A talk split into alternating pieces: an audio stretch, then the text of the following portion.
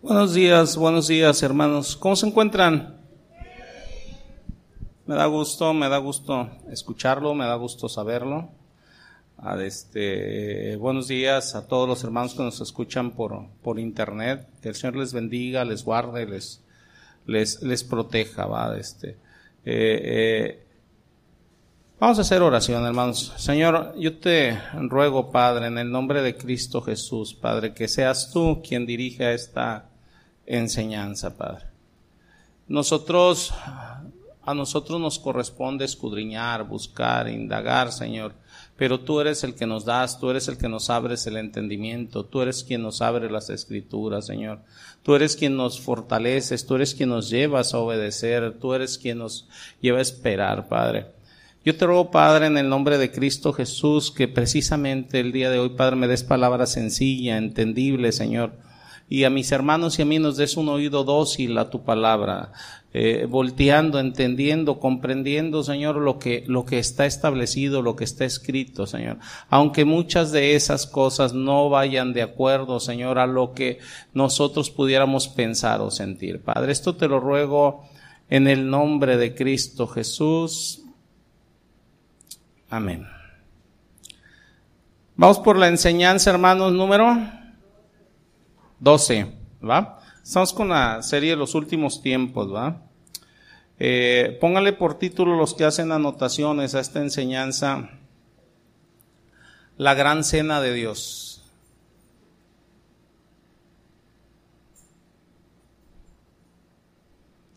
La gran cena de Dios.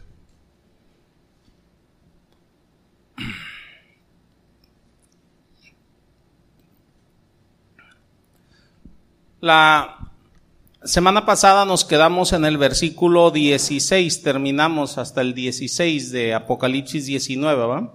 Hoy continuamos a partir del versículo 17, o sea, donde nos quedamos, ¿va? Donde nos quedamos, ¿va?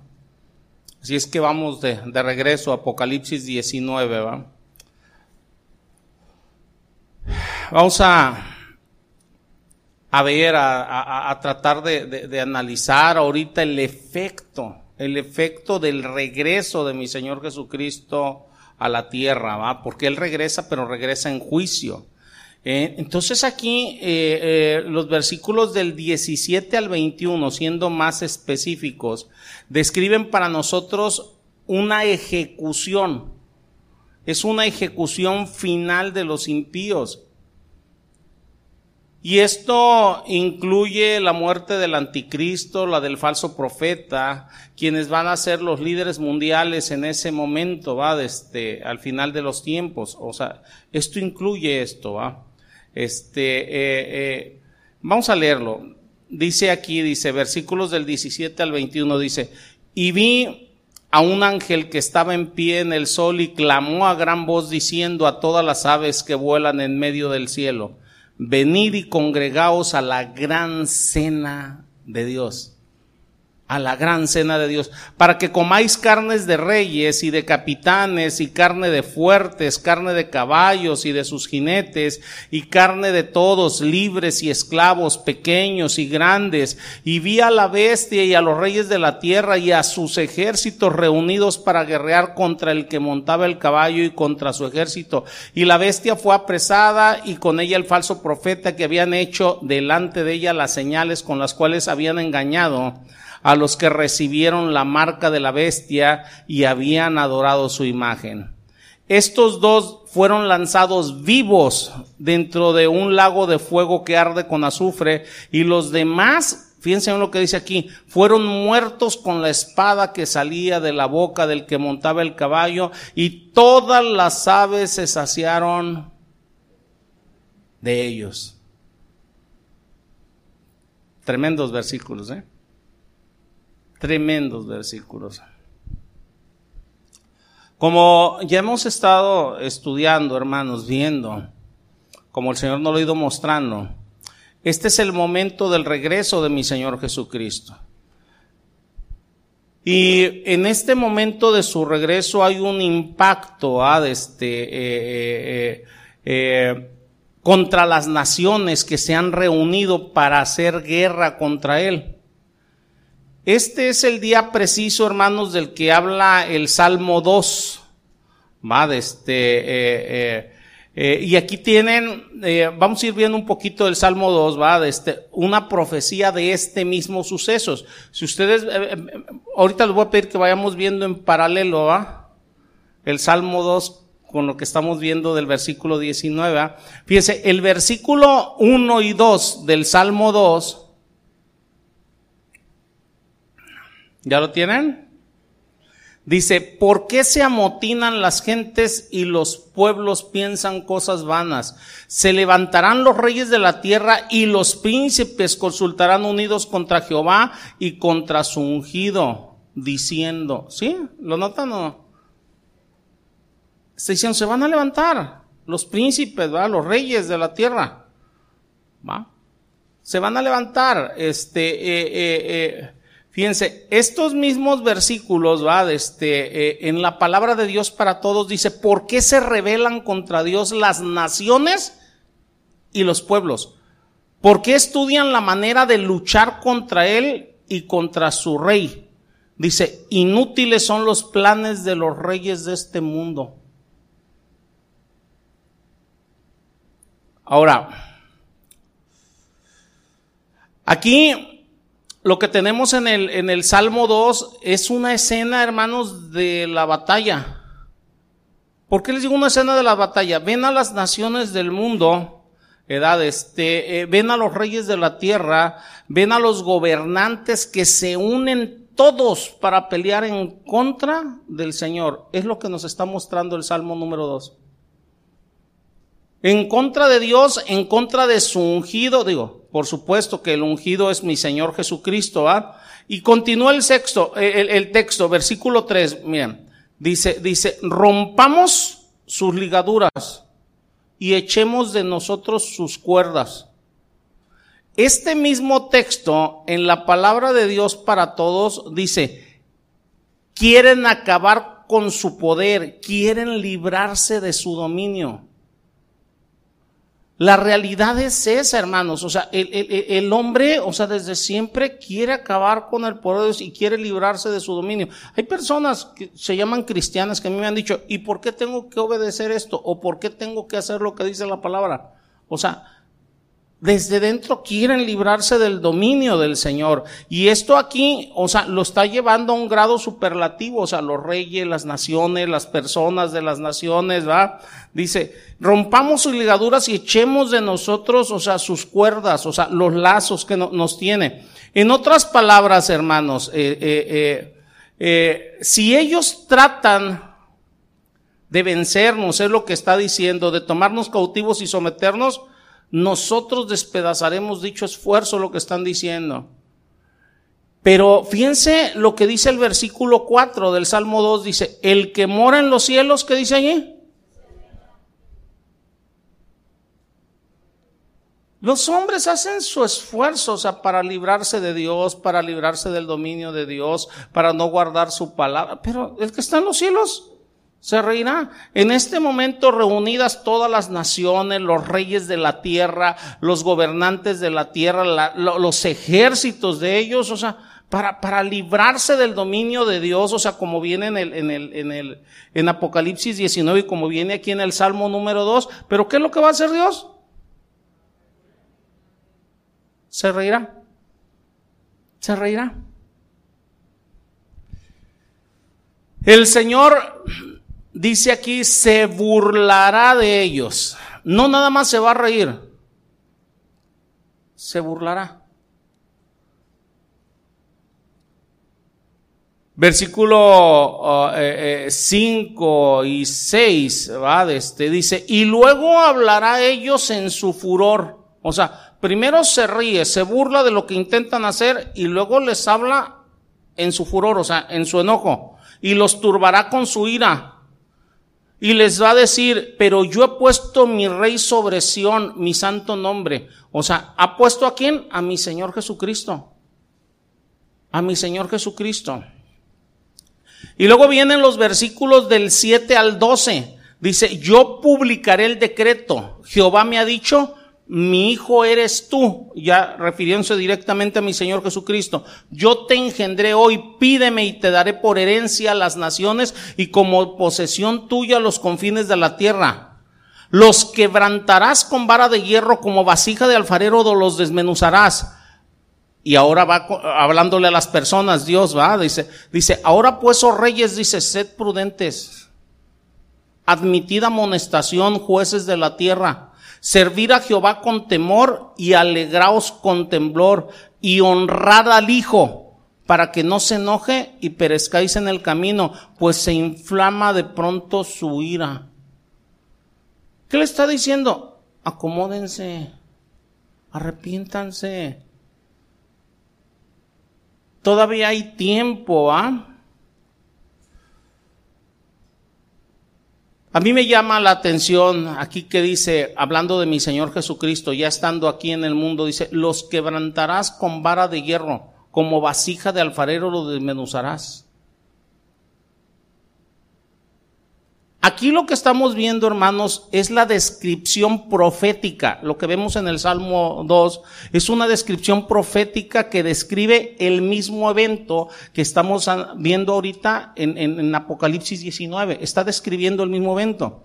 Y lo que está haciendo aquí, está tomando prestado de este Salmo un pensamiento a este juicio final hablando del regreso de mi Señor Jesucristo. Si ustedes se fijan, o sea, en el versículo 16 que vimos la semana pasada, a mi Señor Jesucristo se le identifica como el Rey de Reyes y Señor de Señores. Y es el que va a ejecutar este juicio espantoso y mortal que ocurre. O sea, en el momento que Dios está riendo, o sea, de las intenciones de lo que quieren hacer los hombres y burlándose al mismo tiempo de ellos. La risa de Dios aquí es contra el clímax de la gente, es contra la arrogancia, contra la incredulidad extrema del hombre. Hermanos, créanme que no se puede evitar esta escena. Esta escena va a suceder porque va a suceder.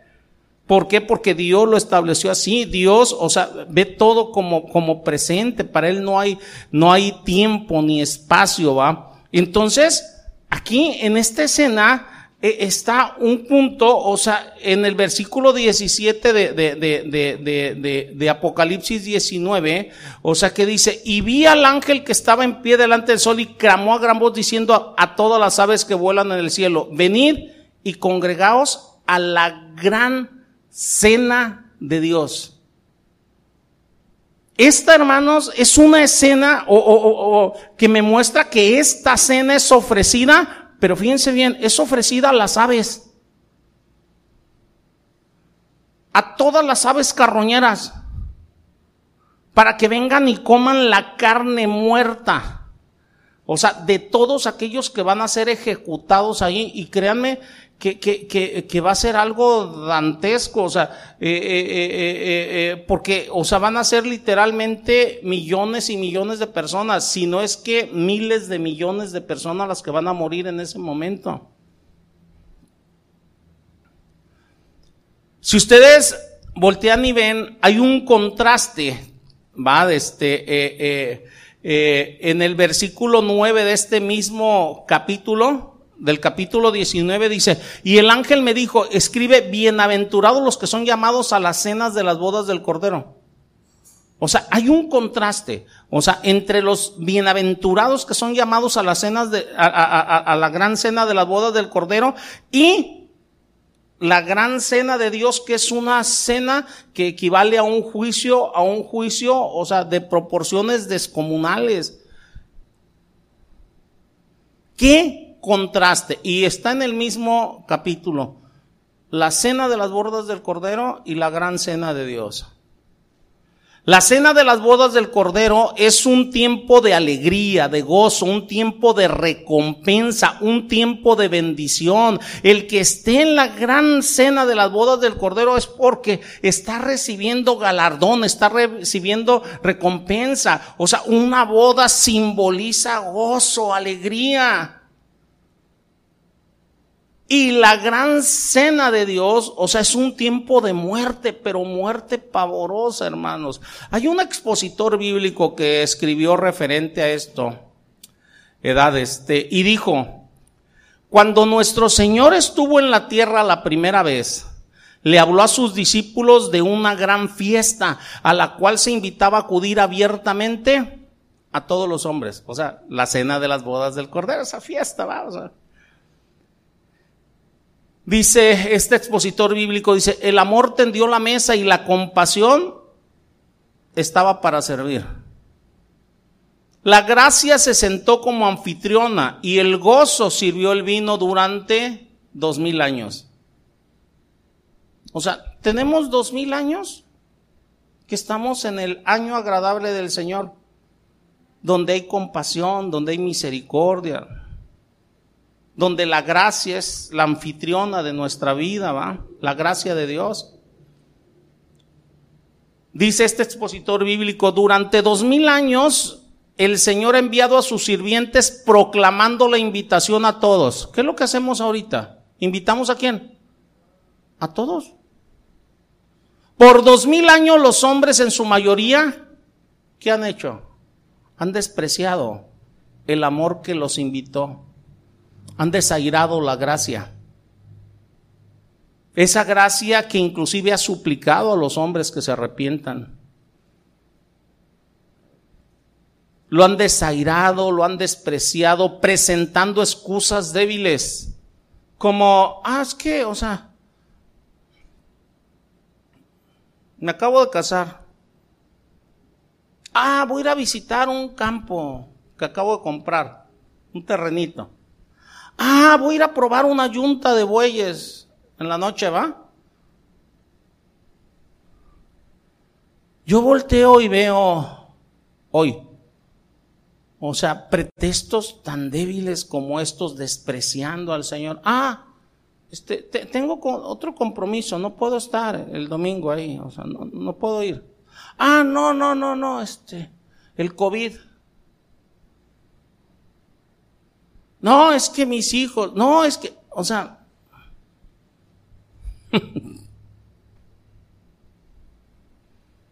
no, es que, o sea, mi esposo me saca la lengua y por eso no me someto, ¿ah? No, es que mi esposa no se lo merece y por eso no la amo, como que, o sea, si ustedes ven puros pretextos débiles para todo. Nuestro Dios, hermanos, es un Dios o yo le pudiera decir el Dios de la paciencia. Pero esa paciencia no va a ser burlada por siempre. El día de la ira va a llegar. Y ese día de la ira del Señor, aquí me está dando el clímax de ese día, en este punto.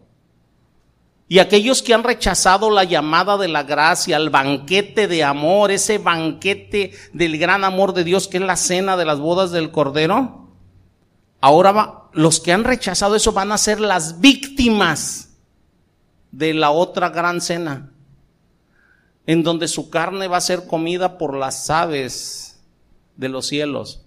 Otro comentarista ah, bíblico escribió palabras tremendas, va, este, que se las voy a leer, va.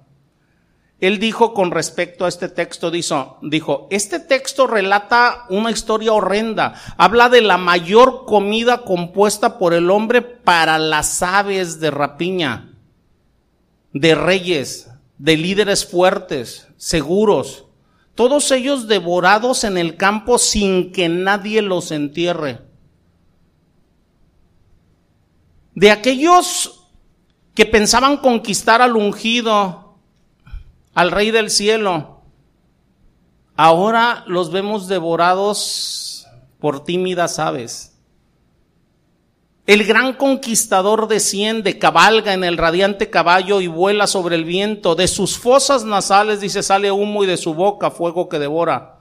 Se mueve en medio de tormentas y oscuridad en donde los relámpagos lanzan sus rayos y el granizo se mezcla con fuego. Él ruge desde Sión y habla desde Jerusalén hasta que los cielos y la tierra se sacudan. Él desata la furia de su propia cólera entre las nubes de fuego y el humo. El sol se apaga, las montañas se derriten y se parten ante su presencia. Las colinas huyen de su lugar y se dispersan como cordero, las aguas se desplazan de sus cursos, el mar retrocede aullando de temor, el cielo se rasga y, y cae como una tienda que se desploma. Es el día para ejecutar a un mundo armado, un mundo en pacto con el infierno para derrocar la autoridad y el trono de Dios. Y todo en la naturaleza aterrada que se une para señalar la venganza merecida. Esto dice otro expositor bíblico. En pocas palabras, hermanos, esta es la culminación, es el clímax, es el momento final de aquello llamado el día del Señor. Esta descripción gráfica, hermanos, que nos está mostrando aquí Apocalipsis de versículo 17, ¿va? De este, eh, eh, eh, no es la primera descripción de este tipo en la escritura, hay otras descripciones. Si ustedes ven Isaías 66, versículo 15 y 16, dice, porque he aquí que Jehová vendrá con fuego y sus carros como torbellino para descargar su ira con furor y su reprensión con llamas de fuego. Porque Jehová juzgará con fuego y con su espada a todo hombre y los muertos de Jehová serán multiplicados. Léanlo. Isaías 66, versículo 15 y 16. Están tremendos estos versículos, hermanos. Ahora, esto no solo fue visto por Isaías, sino que también Dios permitió, por decir, que el profeta Joel lo viera también. En Joel capítulo 3, versículo 2, dice, reuniré a todas las naciones y las haré descender al valle de Josafat, y allí entraré en juicio con ellas a causa de mi pueblo y de Israel mi heredad, a quien ellas se esparcieron entre las naciones y repartieron mi tierra.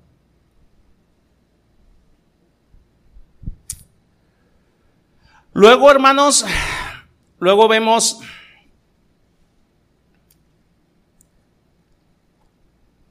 en los versículos 13 y 14 mismo de Joel 3, que dice, echad la hoz porque la mies ya está madura, venid, descended porque el lagar está lleno, rebosan las cubas porque mucha es la maldad de ellos. Muchos pueblos en el valle de la decisión. Fíjense bien este versículo 14, ¿y lo están leyendo? Muchos pueblos en el valle de la decisión, porque cercano está el día de Jehová en el valle de la decisión. Dos veces dice el valle de la decisión, cercano está Jehová en el valle de la decisión. Ahora, yo quiero añadir un punto aquí, que esta no es una decisión que va a tomar el hombre. Cuando dice el valle de la decisión, no es que los hombres vayan a tomar una decisión allí. Es Dios quien está tomando una decisión allí. Es Dios entregando su decisión. Es Dios dando su veredicto. Culpables. Aquí Dios es quien ya está dando su veredicto, su decisión, y aquí es ya muy tarde para los hombres. Los hombres que estén allí, los que no llegaron ahora sí con los ejércitos Dios, es, es muy tarde para ellos. Joel dice, hablando del sol y la luna, dice, se oscurecerán, las estrellas retarán su espandor, y Jehová rugirá desde Sion y dará su voz desde Jerusalén, y temblarán los cielos y la tierra, versículos 15 y 16. ¿Va? Ahí mismo donde estamos. Este es el día que vendrá, hermanos. Es el día, dice el versículo 21. Es el día del Señor, ¿va? Dice, dice el versículo 21, y limpiaré la sangre de los que no había limpiado. Jehová morará en Sión. Este es el juicio, hermanos. Este es el juicio. Aún el profeta Ezequiel tuvo una visión de este evento, ¿va? Que, eh, que, iba a llegar al final del tiempo. En Ezequiel 39, versículos del 1 al 4. Vayan, por favor, acompáñenme. Dice, tú pues, hijo de hombre, Profetiza contra Gog y di así ha dicho Jehová el Señor. He aquí yo estoy contra ti, oh Gog, príncipe soberano de Meseg y Tubal, y te quebrantaré y te conduciré y te haré subir de las partes del norte y te traeré sobre los montes de Israel y sacaré tu arco de tu mano izquierda y derribaré tus saetas de tu mano. Eh, eh, eh, de tu mano derecha. Sobre los montes de Israel caerás Pero sobre los montes de Israel caerán tú y todas tus tropas y los pueblos que fueron contigo y a, aves de rapiña de toda especie y a las fieras del campo te he dado por comida. ¿Sí se dan cuenta que está hablando del mismo hecho? Es una visión que le ha dado a diferentes profetas. Le ha dado a diferentes profetas esta, esta, esta visión, va. Eh, eh, Allí mismo, este, en Ezequiel 39, pero del versículos del 17 al 20, dice, y tú, hijo de hombre, así ha dicho Jehová el Señor, di a las aves de toda especie y a toda fiera del campo, juntaos y venid, reuníos de todas partes a mi víctima que sacrifico para vosotros, un sacrificio grande sobre los montes de Israel, y comeréis carne y beberéis sangre, comeréis carne de fuertes y beberéis sangre de príncipes de la tierra, de carneros, de corderos, de machos cabríos, de bueyes, de toros engordados, todos en Bazán. Comeréis la grosura hasta saciaros y beberéis hasta embriagaos de la sangre de las víctimas que para vosotros sacrificaré. Y os saciaré sobre mi mesa de caballos, de jinetes fuertes y de todos los hombres de guerra, dice Jehová el Señor. ¿Sí lo notan? O sea, es exactamente hablando del mismo evento. Y, y, y, esta es la gran cena de Dios. O sea, preparando a todos aquellos que no se arrepintieron, que a pesar de todas las cosas, o rechazaron la misericordia, que quieren hacer las cosas a su manera, etcétera, etcétera, etcétera. Tenemos dos invitaciones. La cena de las bodas del Cordero o esta gran cena de Dios. Está tremendo esto, hermanos. ¿eh? Está tremendo. En el Nuevo Testamento, hermanos, Pablo habla de esto, esto nada más anótalo, en, en Segunda de Tesalonicenses capítulo 1.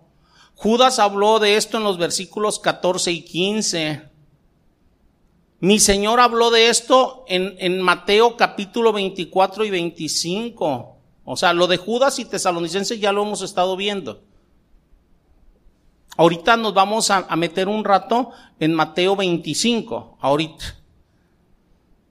Lo que es Mateo 24 lo hemos estado viendo, o sea, partiendo de, Marcos, o sea, de Marcos 13, ¿verdad? Que es, está hablando del mismo evento, ¿verdad? Entonces, hay un número, hermanos, de otros pasajes que nos dan una visión anticipada de este evento, muy descriptivo, por cierto, de Apocalipsis 19. Y todos estos pasajes son descripciones de este juicio que se está entablando en Apocalipsis 19.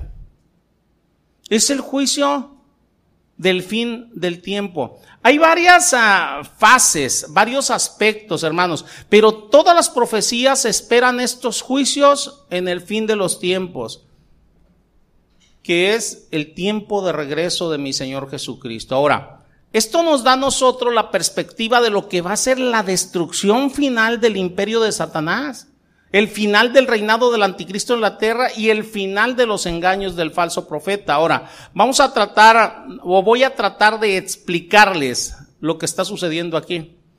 Este no es el juicio final de los impíos, ¿eh?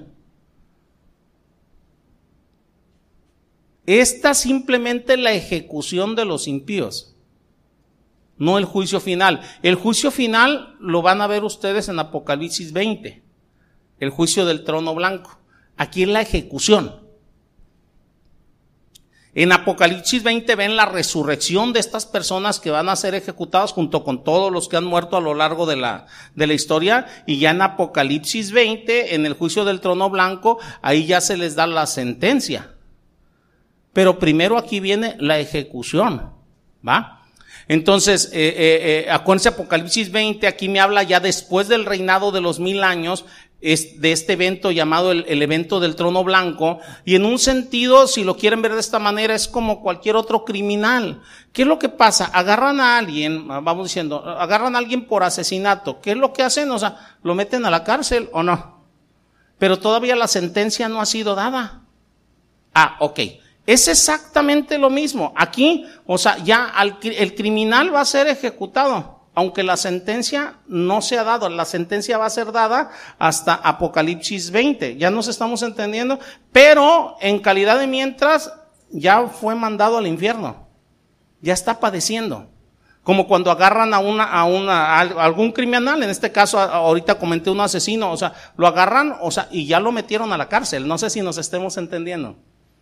Entonces aquí ya lo que me marca Apocalipsis 19 son ejecutados, son mandados al infierno, ¿va? Este, y ya su sentencia va a ser después de los mil años. Por eso dice la palabra, ya lo vimos, este, eh, eh, bienaventurados aquellos que son partícipes de qué, de la primera resurrección. Porque los que son partícipes de la primera resurrección son los que van a resucitar para estar con mi Señor Jesucristo en esos mil años y ellos van a continuar con el reinado de mi Señor posteriormente en la Jerusalén celestial. Pero los que no resucitaron en ese momento para estar ahora sí en el gobierno aquí de mi Señor Jesucristo, viviendo en el reino de mi Señor Jesucristo, van a resucitar hasta lo que se llama la segunda resurrección. No es que una persona vaya a resucitar dos veces. La segunda resurrección es la del trono blanco, ya para darles sentencia de condenación. Te toca infierno por toda la eternidad. O sea, ahí ya no hay no hay vuelta para atrás, ¿verdad? Entonces, son encarcelados entonces en el infierno por mil años hasta que puedan ser resucitados y traídos al juicio del trono blanco. Entonces, eh, eh, necesitamos ir viendo, separando cada una de las escenas, porque si no a veces nos podemos confundir, oye, ¿por qué dice esto aquí? ¿Por qué esto acá? Entonces lo que vemos en el capítulo 19, en la gran cena de Dios, no es el juicio final. El juicio final es Apocalipsis 20. Simplemente la ejecución de los pecadores impíos de un mundo que se ha puesto de parte de Satanás durante el tiempo de la tribulación. Acuérdense que está el tiempo, tribulación, gran tribulación. Entonces la, mayoría de la gente se va a poner de parte de Satanás. Si ustedes ven Apocalipsis con detenimiento, eh, le dice, o sea, y sucedía esto, dice, y las personas que dice ahí no se arrepintieron. Y sucedía esto otro, dice, y no se arrepintieron. Y sucedía esto otro y no se arrepintieron. ¿Sí se dan cuenta o no? O sea, el mundo se, se, va a poner completamente del lado de Satanás durante el tiempo de la tribulación y la gran tribulación. Sí va a haber personas que se arrepientan en ese momento, ¿verdad? Este, ahorita vamos a hablar de ella, edad, este, eh, pero todos se van a, a, alinear ahora sí con el anticristo, con el falso profeta, con la bestia, ¿verdad? Este, le van a adorar, van a rechazar todo lo que es de mi Señor Jesucristo, así como han rechazado continuamente el Evangelio, lo van a seguir rechazando. Si ustedes, o sea, ven en, Joel, este, las multitudes que el, profeta Joel dice que están en el valle de la decisión, no están allí, les vuelvo a repetir, para tomar una decisión. Están allí para oír la decisión de Dios. Ustedes son ejecutados y son mandados al infierno.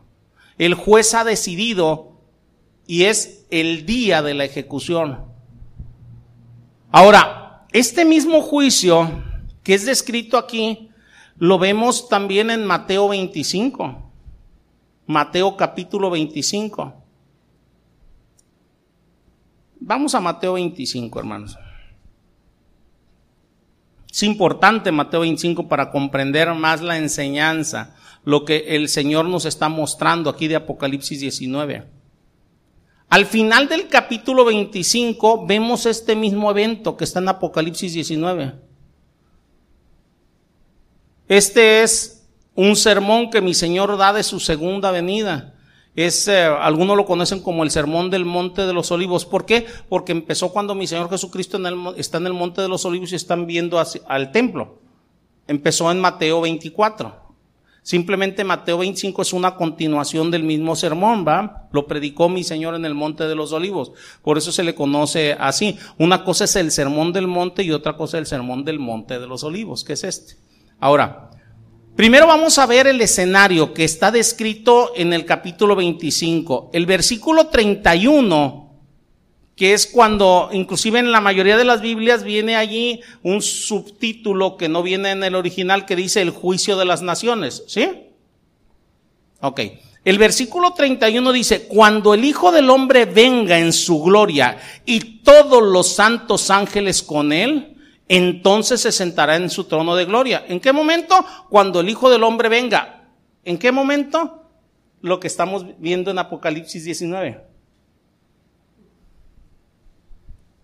Esto, hermanos, este versículo 31 nos conecta directamente con Apocalipsis 19.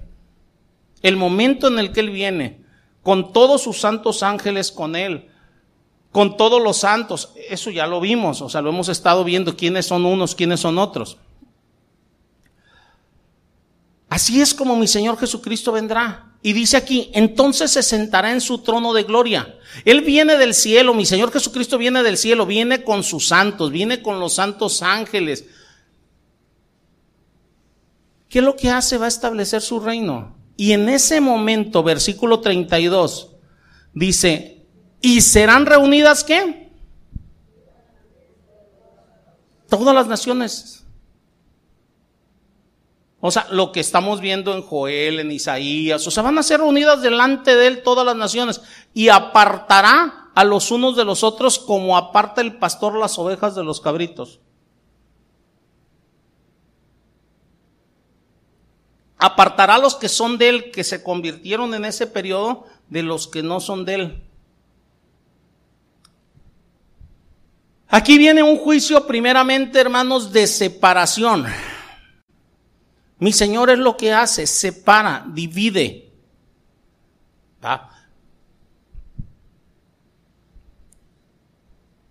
A veces no lo vemos. A veces nos ilusionamos con cosas que no van a pasar. Si ustedes entienden esto, me van a entender por qué mi Señor dice, mira, fuego vine a echar en la tierra. ¿Y qué quieren? Si ya se ha encendido. En una casa, cinco estarán qué? Divididos. Tres contra dos, dos contra tres. ¿Qué hizo el Señor? Separó.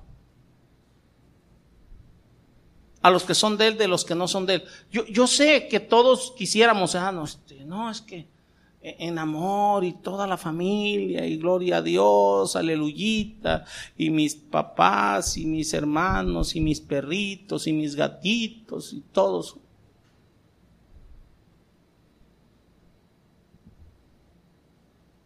Si hay separación a veces dentro de la familia, separando los que son de él de los que no son de él, ¿qué creen que pasa en las congregaciones? ¿Sí lo notan o no lo notan? A nosotros lo que nos corresponde es rogar, rogar, rogar. Porque mientras una persona esté viva hay esperanza y rogar y rogar y suplicar por las personas. Pero me regreso aquí al punto de las naciones. El otro nada más se los doy como ilustración del por qué la separación. Pero me regreso aquí al juicio de las naciones. Él vendrá, establecerá su trono, pero Él vendrá con todos sus santos, con sus ángeles. Él regresa y se para. Él se para para llevar a su reino a los santos y para matar, para ejecutar a los impíos. A los que creyeron en Él, que estén vivos en ese momento, los va a separar y los va a meter a su reino. Ese reino de mil años. Acuérdense que también junto con ellos los que resucitaron santos de diferentes épocas de la historia, ¿va? Y los santos ángeles con él, o sea, va a estar hermoso eso. Va a estar hermoso, va a estar hermoso. Ahora, notemos, hermanos, que el versículo 32 dice, todas las naciones. ¿Ya lo notaron? ¿Por qué tomo aquí esta palabra, edad, este, eh, eh, eh, porque las naciones van a seguir en ese reinado de mil años. Van a ser juzgadas, sí, pero van a continuar. Dios va a gobernar en esta tierra durante mil años. O sea, y desde Jerusalén, o sea, se va a gobernar, o sea, todo el mundo, todas las naciones del mundo. Él va a estar gobernando a todo, todo el mundo durante esos mil años. Ahora, una cosa que quiero hacer notar, aunque dice aquí todas las naciones, no le demos un significado colectivo, sino un significado individual. Porque va a juzgar a las personas de manera individual. Va a juntar a la gente de todas las naciones, pero para juzgar de manera individual. Él va a hacer, mi Señor va a hacer juzgar a todos los que estén vivos en ese momento, a todos, a todos los pueblos, todos los tipos de personas de todos los lugares, de todos los rincones, de todas las culturas, de todos los idiomas, de todas las naciones. Este es un juicio a individuos, persona a persona. Pero ¿qué creen? Es un juicio a individuos que en su gran mayoría de los que estén ahí, por no decir que prácticamente todos, han rechazado una vez, otra vez, otra vez, otra vez el Evangelio. Este es un juicio de separación primeramente. Fíjense, vamos a ver cómo funciona esto. Versículos 33 y 34. Dice allí, y pondrá a las ovejas a su derecha y a los cabritos a su izquierda. Entonces el rey dirá a los de su derecha, venid benditos de mi Padre y heredad el reino preparado para vosotros desde la fundación del mundo. ¿Sí lo están notando? El reino de allí es el reinado milenial. Todavía no estamos hablando de la Jerusalén celestial. Dice, ya está preparado. Lo vamos a poner en marcha. Pero venid, benditos de mi Padre, ¿va? Venid, venid. Venid, benditos de mi Padre, o sea, a las ovejas que estén en ese momento. Venid, benditos de mi Padre. Si ustedes notan esto, se van a dar cuenta que en ese momento hay creyentes vivos. Hay creyentes vivos. Entonces, este es lo que acabamos de, ver en los profetas, lo que se puede mencionar donde va a ser este juicio el valle de Josafat. Ahí es donde están las multitudes en el valle de Josafat. Ahora, bíblicamente hablando, no sabemos exactamente dónde es ese valle, porque no hay un término histórico para el valle de Josafat. Puede ser un valle que inclusive el Señor forma en ese momento, a lo mejor un valle que el Señor forma cuando llega en el monte de los, al monte de los olivos, porque va a haber una separación tremenda porque Él va a bajar en el monte de los olivos según el libro de Zacarías. Edad, puede, puede ser, pero o sea, les digo por si alguno se pregunta, oye, ¿dónde va a ser exactamente eso? O sea, no hay un lugar histórico que se llame de esa manera, ¿va? Pero Él va a estar allí. A lo mejor en ese momento lo va a bautizar como con ese nombre, ¿verdad? o sea, porque históricamente no hay un lugar así. Ahorita puede haber muchas conjeturas y muchos pastores dan muchas conjeturas, pero bíblicamente yo no he encontrado cuál sea. ¿va? A lo mejor algunos me van a mandar por internet, me van a decir, no, pastor es este, ok, yo bueno, discúlpeme, Amburri dijo aquel, va. Este, eh, eh, eh, pero mi Señor viene a destruir a los impíos. Él realiza aquí un juicio, Él está describiendo este juicio, se requiere tiempo para describirlo, pero mi Señor lo va a hacer rápidamente. Separa las ovejas y si lo notan, a las ovejas no las mata. Ellas se quedan allí, se quedan en la tierra y van directamente al reino con Él.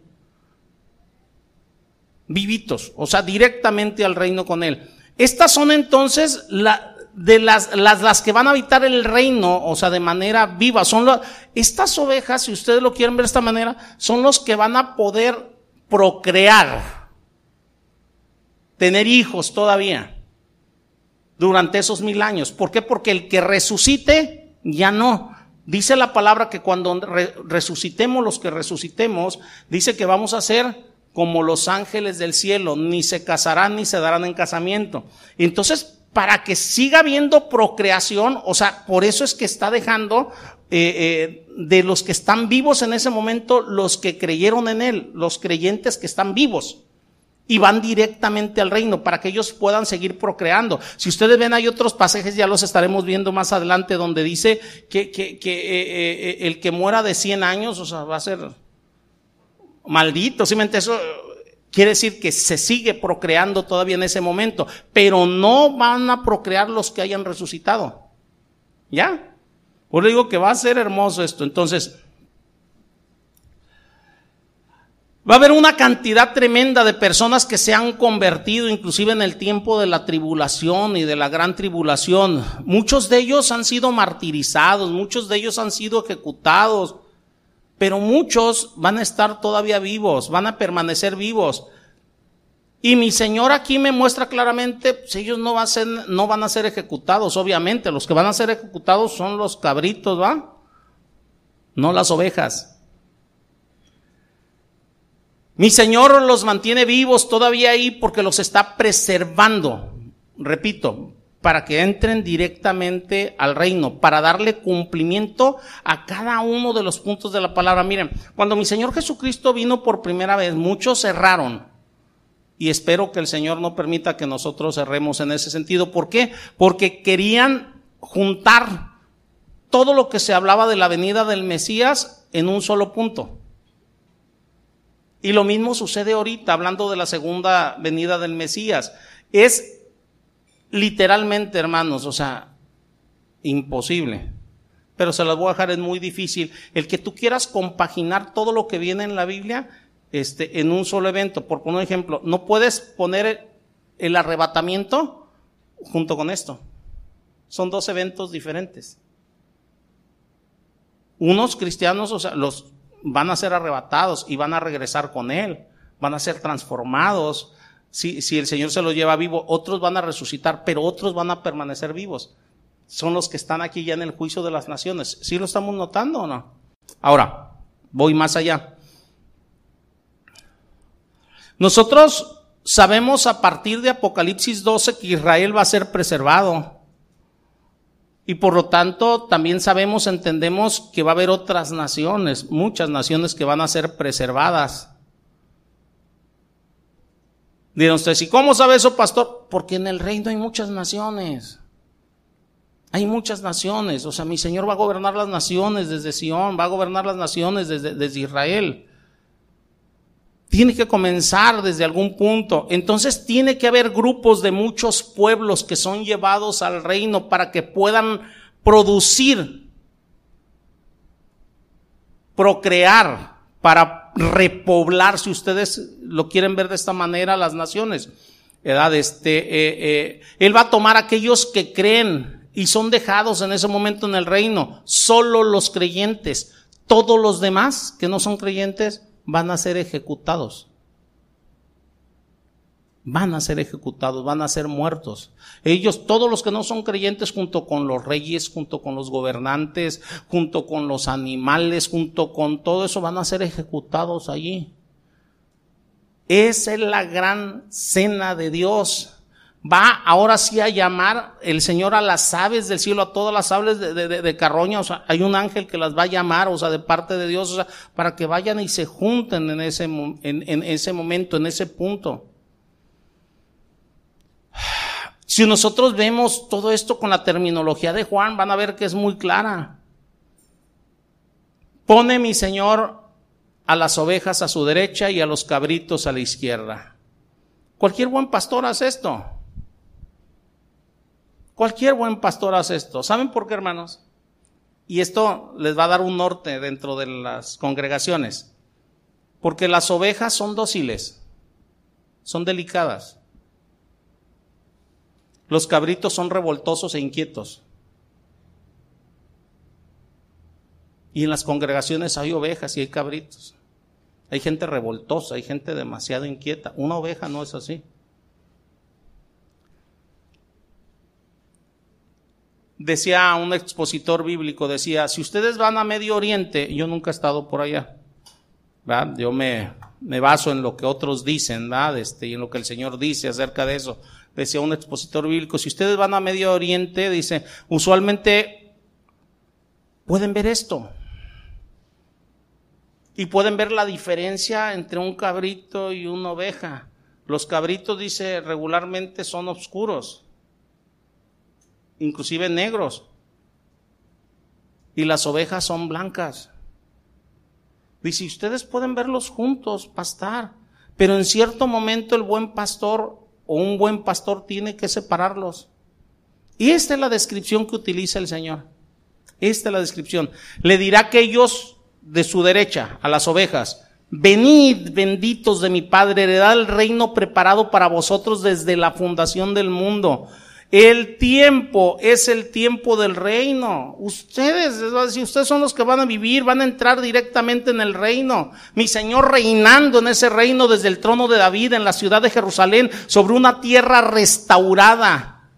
Tiene que haber personas vivas en la tierra para poder habitar una tierra restaurada en esa condición natural para poder disfrutar el cumplimiento de la profecía. Y entonces los que estén vivos en este momento van directamente al reino. Ahora, ¿cuál es el criterio que mi Señor Jesucristo utiliza? Y aquí les voy a pedir mucha atención para separar ovejas de cabritos. Vean versículo 35 y 36. Dice, porque tuve hambre y me diste de comer, tuve sed y me diste de beber, fui ferastero y me recogiste, estuve desnudo y me cubriste, enfermo y me visitaste, en la cárcel y viniste a mí. Esto es a lo largo de la historia, pero me voy a centrar, voy a puntualizar, me voy a centrar en el tiempo de la tribulación y de la gran tribulación. O sea, este es un parámetro para todos, ¿eh?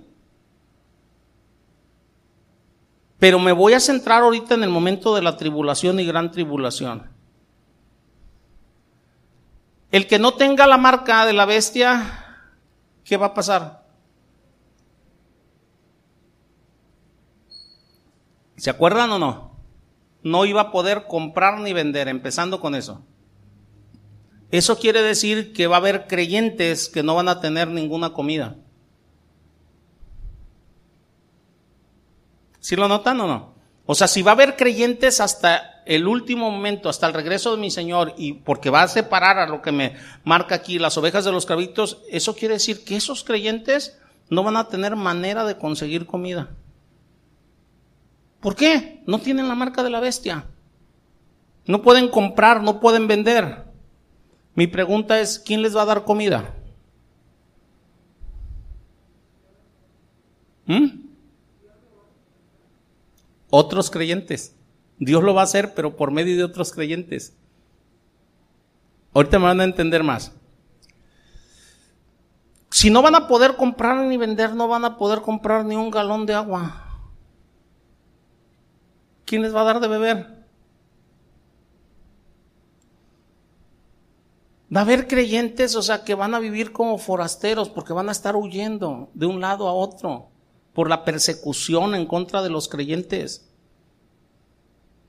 No van a tener acceso a dónde quedarse, van a ser parias en este mundo, van a ser casados. ¿Se acuerdan que les hablé de todo eso de la persecución en contra de los creyentes? Tendrán que ser refugiados, tendrán que esconderse para salvar sus vidas. Van a necesitar vestimenta, van a estar enfermos, alguien tiene que cuidarlos. Otros, por, precisamente por esa persecución, van a ser encarcelados por el sistema del anticristo. Repito, todo esto es para todos los creyentes, pero ahorita me estoy centrando en la tribulación y gran tribulación. Y si se fijan, si te centras en eso, todavía toma mucho más sentido Mateo 25. Alguien tiene que ministrarles. Alguien. ¿Quién va a ser? Sí, dice la hermana, sí, Dios, sí, pero a través de otros creyentes. Si algún creyente consigue, vamos diciendo, o sea, comida, ¿qué va a hacer? Compartir con otro. Compartir con otro. Si ustedes se fijan, aquí en Mateo 25 es muy claro. O sea, lo que le hiciste a otro de mis hermanos, está hablando hermanos, está hablando creyentes. ¿Sí lo notan o no lo notan?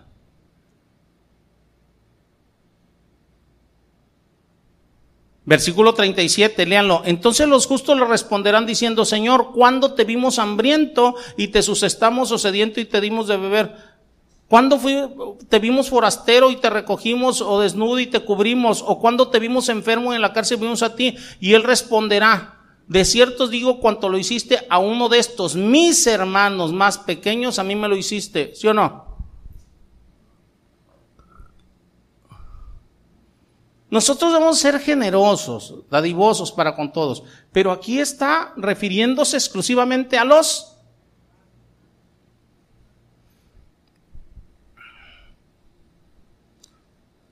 En Juan 13:35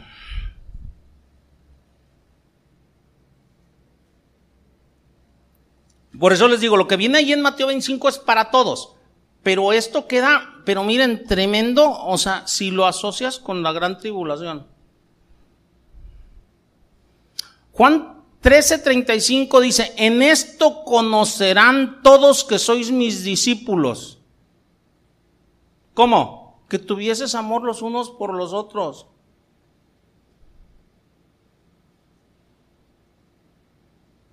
¿Qué está diciendo mi Señor Jesucristo? ¿Quiénes son las ovejas? Son aquellos que han evidenciado, hay una evidencia de una vida regenerada por el amor al prójimo.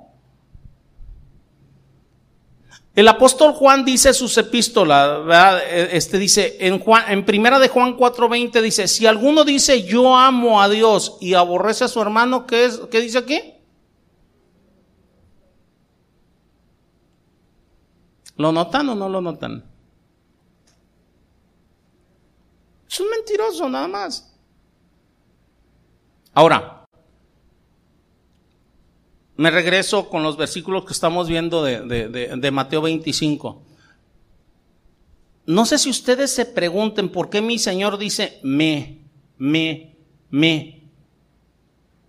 O sea, va dirigido hacia Él. O sea, lo que hiciste, ¿va? A mí me lo hiciste, ¿va? Lo que hiciste a uno de estos hermanos más pequeños, a mí me lo hiciste. Lo que hiciste, eh, a mí me lo hiciste. ¿Sí lo notan o no? ¿Por qué? Porque Cristo vive en cada creyente. No viven los no creyentes. Vive en el verdadero creyente, no en el que se dice creyente. En el verdadero creyente. Por eso dice el Señor, a mí me lo hiciste. ¿Sí lo notan o no? En Mateo 18, no vayan, o sea, es algo que todos conocen. Mi Señor Jesucristo dice, cualquiera que reciba en mi nombre a un niño como este, a mí me recibe. El Señor dice, si le das un vaso de agua a un profeta, o sea, alguien que es de él, realmente de él, dice, recompensa de profeta recibirás. O sea, ¿por qué? Porque dice, a mí me lo haces. ¿Por qué? Porque el Señor habita en el creyente, repito, no en el que se dice creyente, en el verdadero creyente, ahí habita. Entonces, lo que tú haces por un verdadero creyente, por el Señor lo haces. No es por el que se dice, Debe haber una evidencia que realmente lo es. Ahora, déjenme decirles eh, esto, esto se los voy a añadir. Del modo que ustedes traten a un verdadero creyente, es exactamente de la misma manera que Dios los va a tratar a ustedes.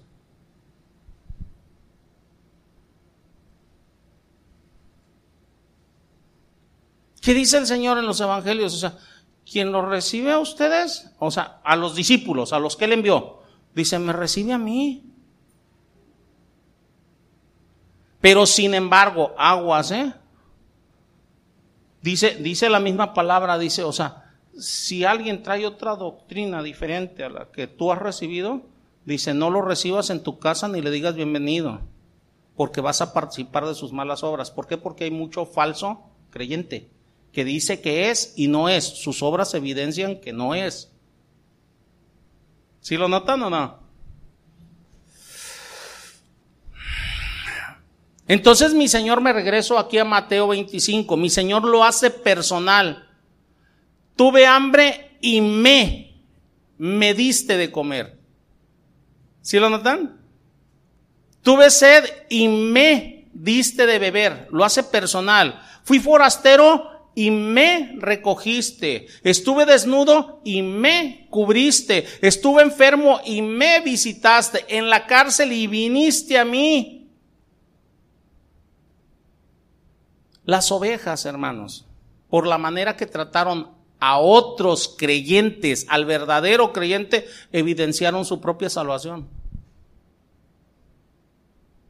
A lo mejor ellos también recibieron ayuda de otros. No, sé si nos sentamos. De la, de la manera que tratas al verdadero creyente, ahí estás evidenciando tu propia salvación.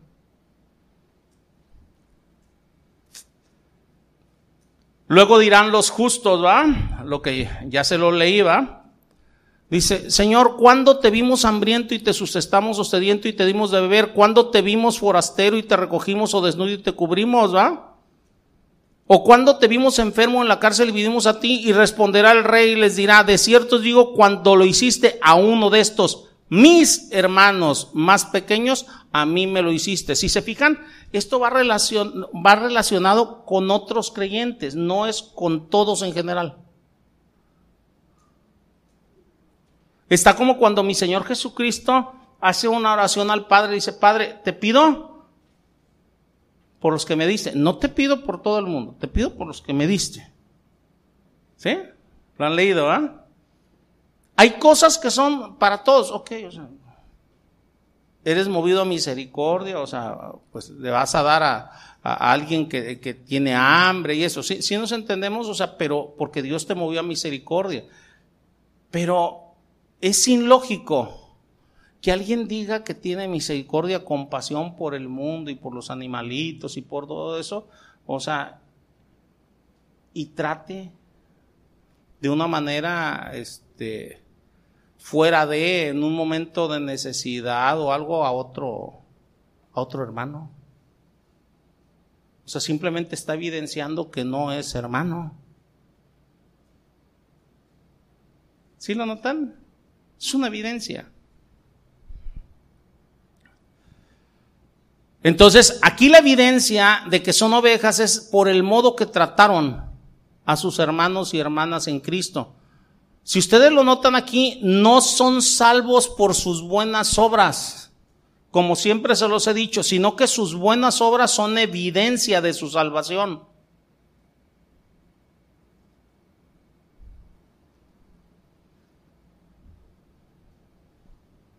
La obediencia a la palabra evidencia tu salvación. Yo a veces les he comentado cosas tan sencillas, ¿eh? o sea, pero bien sencillas dentro de la iglesia. Por poner un ejemplo, el, diezmo, la ofrenda. Entonces, es que tiene que ver, tiene que ver mucho, por estoy hablando de una cosa sencilla. Eh, hay, hay, personas que luego se, se, se, por lo que sea, se molestan conmigo y dejan de diezmar. Se olvidan a quién están ofreciendo las cosas. No sé si nos estamos entendiendo. Entonces están evidenciando que en su corazón hay algo que no está bien, que deberían de tratar con el Señor. No sé si nos estemos entendiendo. Igual, o sea, eh, eh, por X cosa te molestas con tu hermano en la iglesia o tu hermano se molesta contigo, o sea, y, y haces, o sea, diferencia de... O, o, ves a tu hermano, o sea, que tiene necesidad con el que según tú te molestaste y te hizo cosas, o sea, y, y, y no le, le apoyas si tienes este, eh, eh, oportunidad. ¿Qué estás evidenciando? Que hay algo en tu corazón que no está bien. Lo mismo el que no está perdonando, eso. Si, si está evidenciando que en su corazón hay algo. O sea, no estoy hablando que debamos de tolerar el pecado, aguas. Ahorita voy a tocar un poquito sobre eso. Fíjense, Juan hace una pregunta en, la primera de Juan, dice, pero el, en, primera de Juan 3.17, para ser más exacto, dice, pero el que tiene bienes de este mundo y ve a su hermano, otra vez, ¿sí lo notan o no? Está diciendo a su hermano, ¿sí o no? En aquel que Cristo habita, y ve a su hermano tener necesidad y cierra su corazón contra él, ¿cómo morará el amor de Dios en él?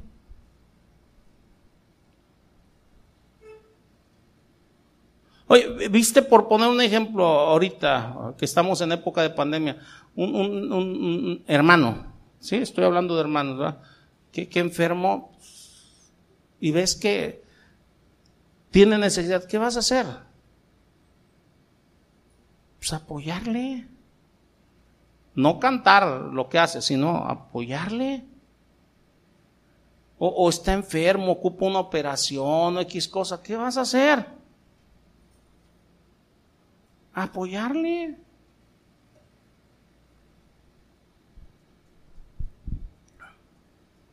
Es una evidencia de lo que eres. No estoy diciendo que, te deshagas de todo, no, no, estoy diciendo apoyar. Entonces, las ovejas van al reino. ¿Por qué? Porque las buenas obras que hicieron, o sea, son evidencia de su salvación. ¿Por qué? Entonces, esto estoy dando, o sea, dice hermanos, hermanos, porque luego hay gente que no es cristiana y se quiere aprovechar del cristiano. Oye, no que muy cristiana. A ver, ¿por qué no me ayudas? ¿Por qué no me das? No, espérate, o sea, I'm sorry, o sea, lo siento, o sea, si el Señor no mueve mi corazón para hacerlo, no lo hago. Ni aunque me chantajees diciéndome cristiano. Si nos entendemos, el Señor es, te está mostrando directamente dónde vas a mostrar evidencia. Donde está morando eh, eh, eh, Cristo. Repito, también hay evidencia en otros lados, por decir, o sea, ves a alguien, o sea, que tiene hambre, por decir, o algo, ah, ok, o sea, el Señor mueve tu corazón, hazlo. Yo salgo por poner un ejemplo a la, a, la calle, ¿va? O sea, cada semáforo, ¿cuántas personas habrá pidiendo?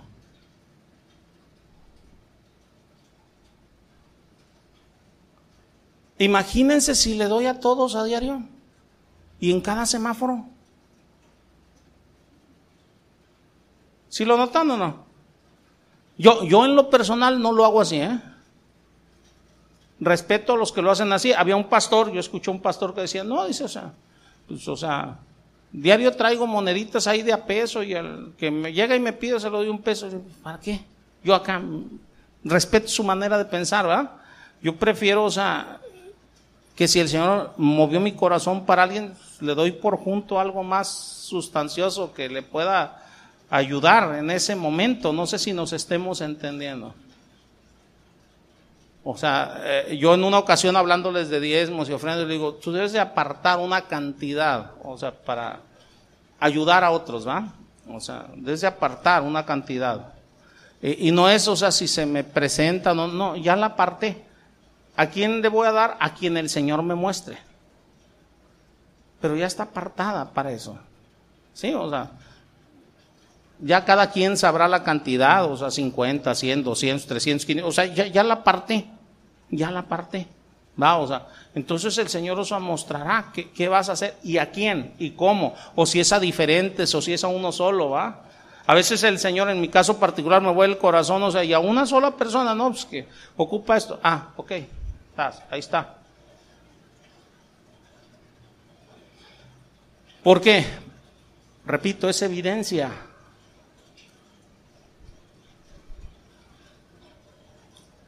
Luego en el versículo 41, o sea, la, la, palabra me dice, estamos en Mateo 25, dice, entonces dirá también a los de la izquierda, apartaos de mí malditos al fuego eterno preparado para el diablo y sus ángeles. Acuérdense que le, estamos, le estoy hablando de, de, Apocalipsis 19, es una ejecución, ¿va? ¿Qué les va a decir en ese momento? Apártense de mí, malditos, al fuego eterno, preparado para el diablo y sus ángeles. O sea, los va a mandar al infierno desde ese momento. Desde el momento de Apocalipsis 19. Ahora, si ustedes lo notan, o sea, ellos, o sea, hasta van a argumentar, ¿eh? Si van más abajo, ¿en qué momento te vimos y no lo hicimos? ¿Sí o no? O sea, fíjense bien, cada persona tiene sus propios argumentos para no guardar lo que dice la palabra.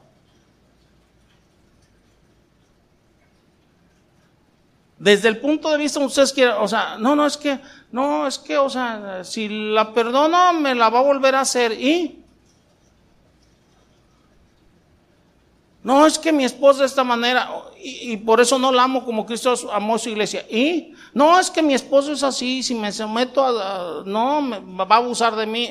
Espérate, o sea, cada quien tiene sus argumentos para no guardar la palabra. Cada quien tiene sus argumentos para no someterse a una autoridad o algo. No, no, no, es que no me gustó cómo me vieron. Ah, ok, perfecto tu argumento. Pero eso le vas a decir al Señor.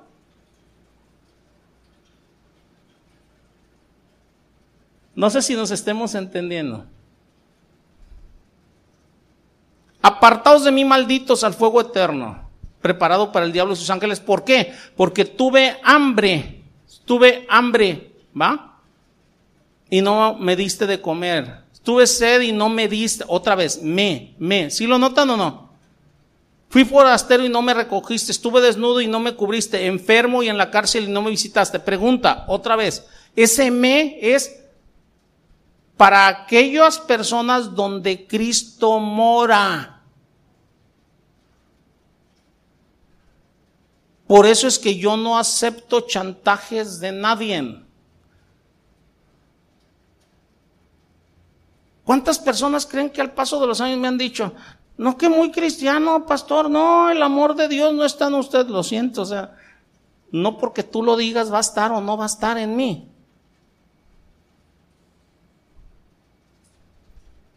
El Señor me ha mostrado al paso de los años a diferenciar dónde sí y dónde no. No es tu opinión. Si nos estamos, o sea, por eso no acepto chantajes de nadie. No acepto nada de eso. Desde aprender a diferenciar, ok, en esta persona mora el Señor. Ah, ok. Si ustedes voltean y ven, ¿para quién estaban preparadas? Fíjense bien lo que les voy a decir, ¿eh? La ayuda, ¿para qué viudas? ¿Sí lo notan o no? ¿Para qué viudas? Para las de la iglesia. Fíjense bien, ¿eh? Que hayan servido en la iglesia, no para cualquier viuda. O sea, y no servido porque se metieron a servir. Ah, no estuve tres meses en la iglesia. No, no, no. Gente que ha servido en la iglesia. Que no tenga hijos, ¿sí o no? Y todavía Pablo dice, para que haya para las que verdaderamente lo son. Pero hay requisitos. Y entre ellos está que haya servido, que sea persona fiel, que sirva, o sea, que haya evidencia de que Cristo mora en ellas.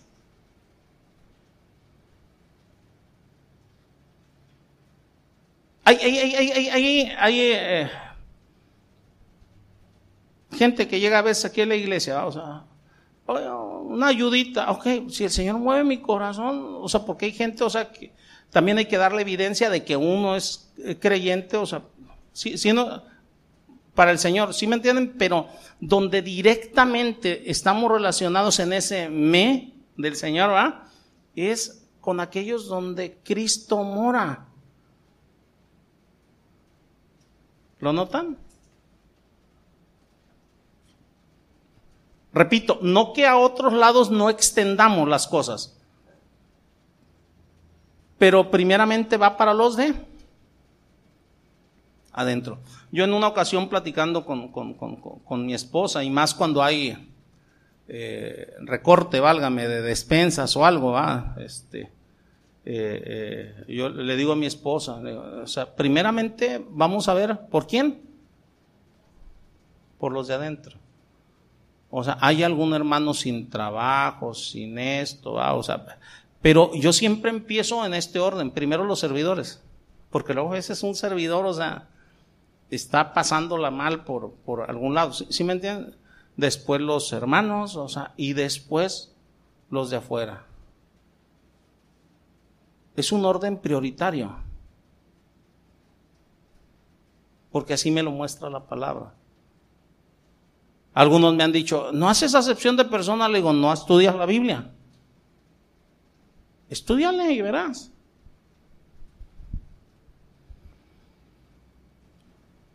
Entonces ellos me responderán, le responderán al Señor, ¿va?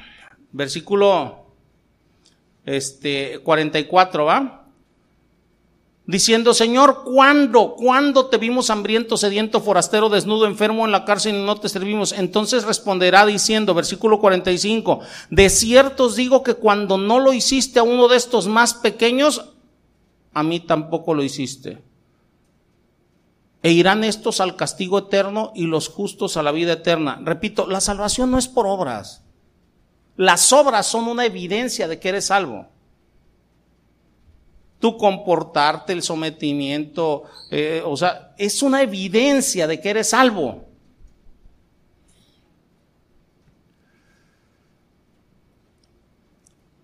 Este mismo, hermanos, es el juicio que vemos en Apocalipsis 19. Las obras van a mostrar que ellos nunca pertenecieron a Dios, ellos nunca pertenecieron a Cristo. Ustedes se imaginan cuánta gente ya cuando lo vea venir y todo va a decir, no, no, no, no, sí, ya soy cristiano, yo he confesado tu nombre. A ver, evidencias. Digo, por aquellos que dicen, no, yo me convierto de último momento en sapo.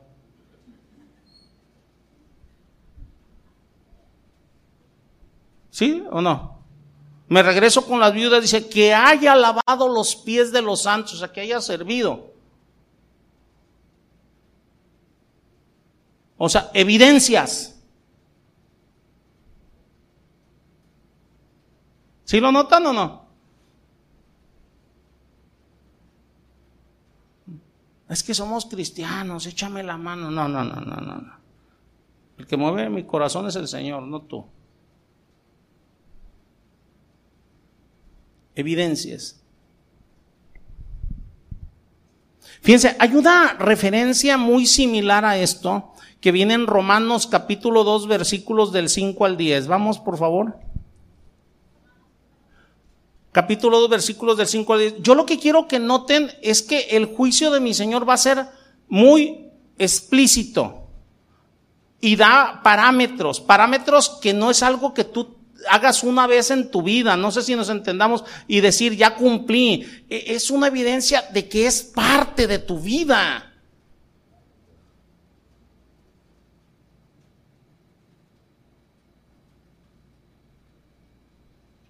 ¿Si lo notan o no lo notan? Bueno, Romanos 2 del 5 al 10, fíjense lo que dice pero por tu dureza y por tu corazón no arrepentido atesoras para ti mismo ira para el día de la ira y de la revelación del justo juicio de Dios, el cual pagará cada uno conforme a qué. A ver, ¿cómo está eso? Ay, pastor, la salvación no es por obras. No, no es por obras, pero a cada quien le va a pagar de acuerdo a sus obras, porque las obras están evidenciando si eres o no eres.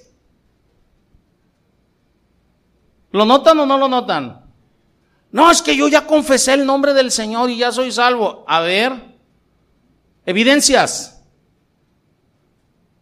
Dice vida eterna, constante, es una forma de vida, no es, ah, ya, ya, ya, ay, Señor, tú sabes, eso que yo ya lo he hecho, pero, este, bueno, en fin. He tenido otros compromisos, Señor. Pues, es más, hoy eh, no fui a la iglesia porque he tenido otros compromisos, tal buen fin, Señor, o sea, ofertas que no puedo resistirme. Evidencias. Vida eterna. ¿Quiénes son los que van a recibir vida eterna, hermanos? Los que perseverando en bien hacer buscan gloria, honra e inmortalidad porque estás perseverando en hacer lo bueno, porque estás buscando gloria, honra. Oye, pero es que yo ya soy salvo, yo ya no tengo nada que buscar. Ah, ok, si eres salvo, debe de haber evidencia que Cristo mora en ti, porque Cristo mora en los salvos, ¿o no? Nada más dos, tres amén me preocupan. A ver, ¿Cristo mora en los salvos, sí o no? Y si Cristo mora en ti, ¿qué dice Pedro? O sea, no te va a dejar estar ocioso. ¿Sí lo han leído o no? Versículo 8.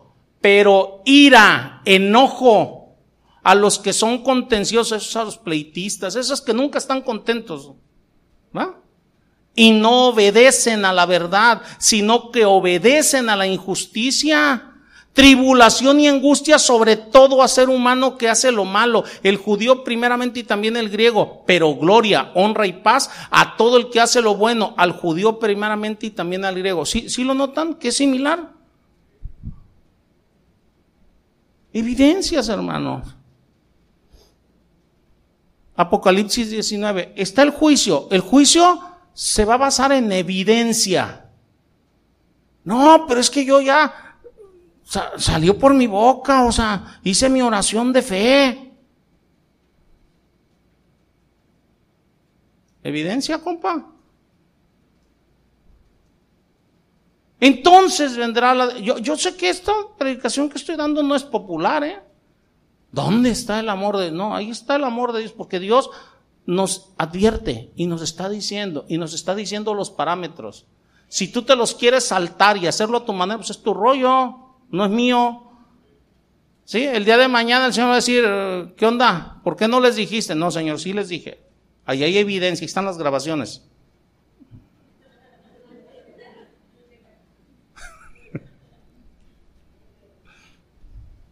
Entonces, según Apocalipsis 19, vendrá la destrucción de los, de los impíos. Él le va a decir a las ovejas, a las ovejas que dieron evidencia a lo largo de su vida, ¿va? Entren al reino. Y los impíos, los que no dieron evidencia. Hay gente que dice, no, pero es que este es re buena gente. O sea, porque tú lo dices o porque está dando la evidencia bíblica. ¿Sí lo notan o no? A los impíos serán enviados, dice aquí, al fuego eterno. Esta es la destrucción de los impíos. Por lo tanto, hermanos, lo que mi Señor Jesucristo está diciendo es lo mismo que Juan ve en su visión de Apocalipsis 19. Es importante decir esto porque creo que hay personas que asumen que mi Señor Jesucristo, escuchen bien lo que voy a decir, ¿eh? es una persona más linda y más eh, bonachón de todo lo que los escritores del Nuevo Testamento dicen. O sea, no ven la otra parte, no ven la parte del que va a venir a gobernar con vara de hierro, que va a ser inflexible en cuanto a la manera de aplicar los parámetros que él mismo nos está dando. Ahorita estamos en un año agradable del Señor, donde el Señor, o sea, está enviando por todos los ángulos de la tierra personas, o sea, para proclamar el Evangelio desde hace dos mil años. Y llevad a todas las naciones, ¿va? Del Evangelio, ¿no? Id y hacer discípulos pero ese año agradable va a terminar y entonces viene el juicio y a ver, muestra tu evidencia. Hoy en día, discúlpenme, pero para muchos, o sea, la hermenéutica entre muchos teólogos liberales eh, es lo que ellos llaman el espíritu de Jesús. ¿Y a qué le llaman el espíritu de Jesús? A cualquier cosa que supuestamente es atribuida a Jesús y que no encaja con el espíritu dócil, casi indiferente, tolerante, que ellos le atribuyen a Jesús, dicen que no es de Cristo. O sea, creen que mi Señor Jesucristo tiene que estar tolerando absolutamente todo, los desmanes, ofensas, o sea, la no obediencia, inclusive a las autoridades dentro de la, dentro de la iglesia, para con el gobierno, para con los demás. O sea, creen, o sea, que lo que está escrito es de balde. Ah, no, no, no, no, no. Es que Cristo, no, no, no, yo ya le pedí perdón y yo ya le dije y a quien tenía que hacerlo y eso. Espérate, ¿de qué me estás hablando? Dios tiene parámetros. Y no son los que estén en tu mente o en mi imaginación, son los que están en la Biblia.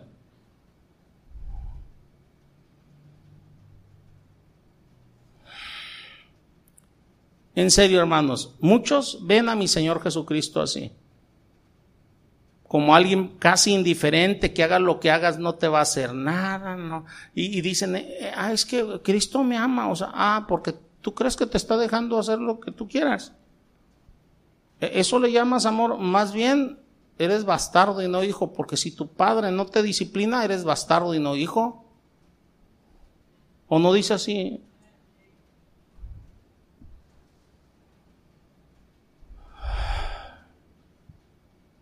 Mi Señor Jesús, yo volteo y veo Apocalipsis 19 y me da miedo, hermanos. Porque Él se va a encargar con firmeza de la venganza. En Apocalipsis 19, como se encargó de manera compasiva de la misericordia. Y se está encargando ahorita. Pero es el mismo. Ahorita se está encargando de la misericordia, de la gracia pero se va a encargar él mismo de la venganza. Denle, dos, tres pasaditas en diferentes versiones al, Salmo número 2 y verán. Pero ahorita estamos en el capítulo 19 de Apocalipsis. En Apocalipsis 19 entonces vemos la descripción que hace Juan del mismo hecho de Mateo 25. Este, eh, eh, eh.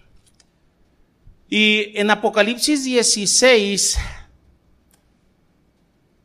versículo 13, nada más los voy a llevar a un hecho aquí. Dice, y vi salir de la boca del dragón y de la boca de la bestia y de la boca del falso profeta tres espíritus inmundos a manera de ranas ¿Va? Versículo 14, de una vez se los voy a leer, dice, que son espíritus de demonios que hacen señales y van a los reyes de la tierra en todo el mundo para reunirlos a la batalla de aquel gran día del Dios Todopoderoso. Por cierto, lo que estamos viendo aquí en Apocalipsis 16 es la sexta copa de juicio. Acuérdense que hay siete sellos, siete trompetas, siete copas. Las siete copas son siete juicios, ¿va?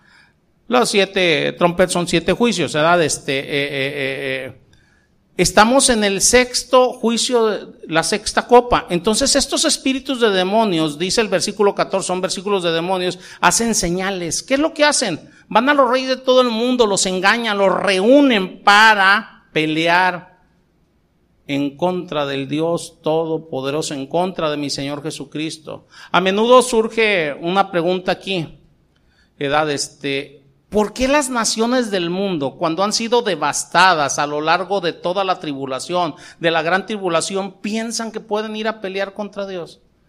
¿Saben una cosa? La respuesta la pueden ver con Faraón.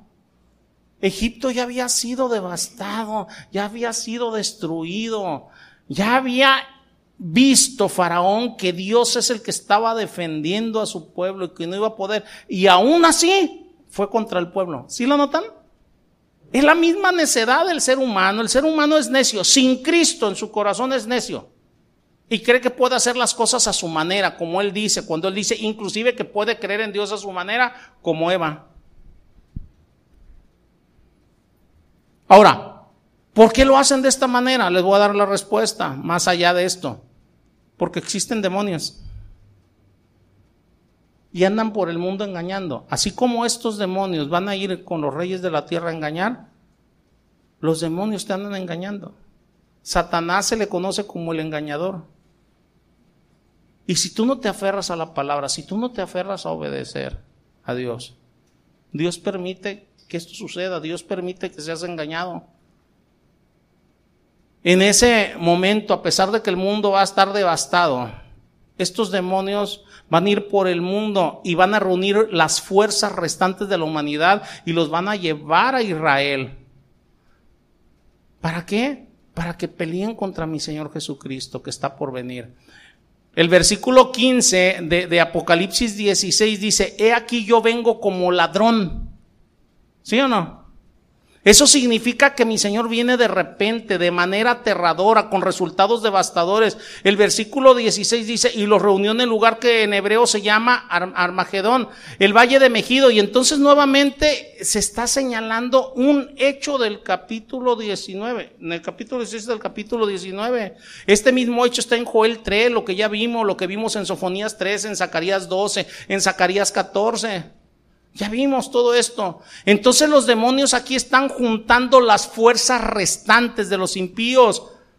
Recuerden, la capital es la ciudad de Babilonia en ese momento. Acuérdense que ya posteriormente eh, dice, o sea, ha caído Babilonia la grande, va, o sea, eh, por lo menos espiritualmente la capital aquí es Babilonia. Aquí para este momento ya ha sido destruida, pero lo que quede del poder mundial es juntado y reunido para ir y guerrear en contra de mi Señor Jesucristo. Se reúnen para pelear, pero van a perecer. Van a perecer. En ese momento va a ser pelear o morir el ejecutor. Mi Señor Jesucristo está cerca. Eh, mi Señor, o sea, llega, o sea, y ya se los dije la semana pasada, ninguno de los que van con Él va a pelear, el único que lo va a hacer es mi Señor Jesucristo, y con su boca, su palabra es suficiente. Nadie más. Nadie más, ¿va? La gente va a llegar armada hasta los dientes, ¿va? O sea, pero mi Señor Jesús va a estar ahí con su propia boca. Ustedes se pueden imaginar ese momento, todas las naciones, nada más volteen y imagínense, con toda su capacidad nuclear, con todas las armas, con todo eso, o sea, yendo en contra de mi Señor Jesucristo. Todas las armas nucleares que hay ahorita son suficientes para destruir tres mundos como este. Entonces van a ir con todo lo que tengan. Pero mi Señor Jesucristo los va a destruir a todos. Y solamente Él. Solamente Él. Yo creo en esto, porque la palabra de Dios lo dice, hermanos. El versículo 17 de, de, Apocalipsis 16 me dice, el séptimo ángel derramó su copa por el aire y salió una gran voz del templo diciendo, hecho está. ¿Sí lo tiene? O sea, ya, todo está consumado. Es muy similar a lo que mi Señor Jesucristo dijo, sus últimas palabras, consumado es. O sea, ya está, hecho está. A pesar de todos los esfuerzos, a pesar de todos los intentos de victoria, ellos van a ser vencidos de manera terrible como lo fue Faraón.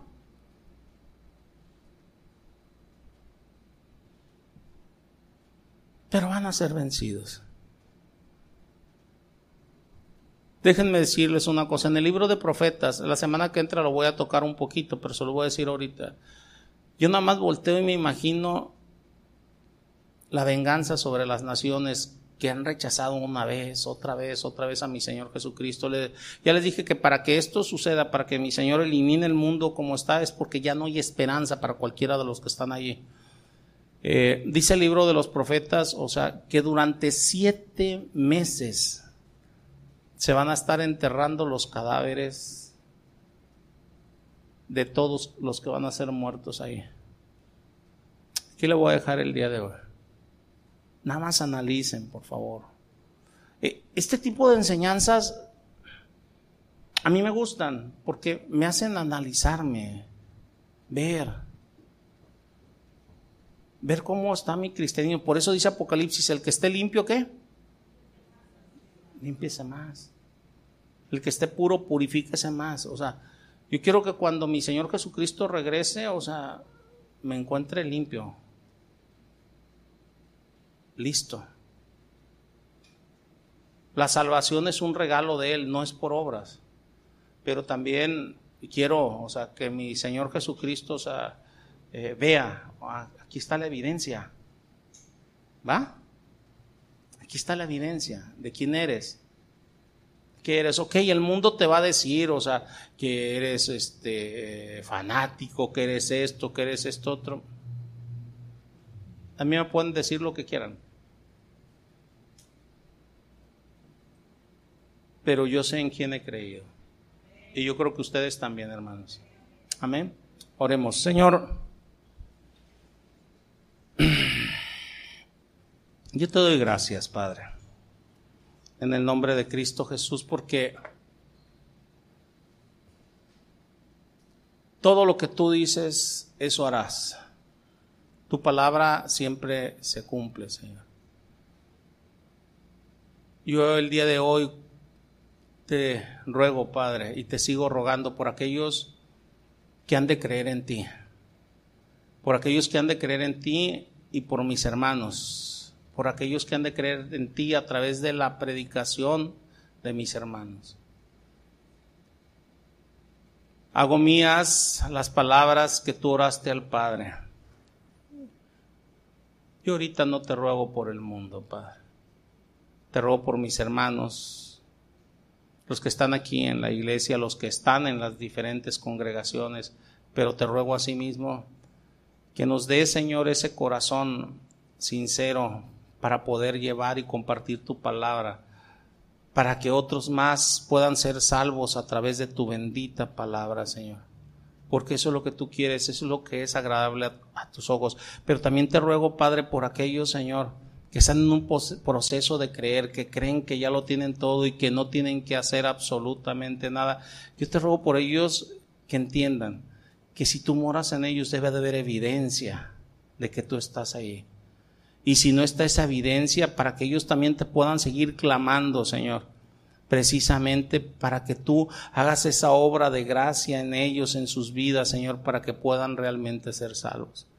Esto te lo ruego rogándote que a través de ello sea glorificado tu bendito nombre, mi Señor Jesucristo. Padre, esto lo pido en el nombre de Cristo Jesús. Amén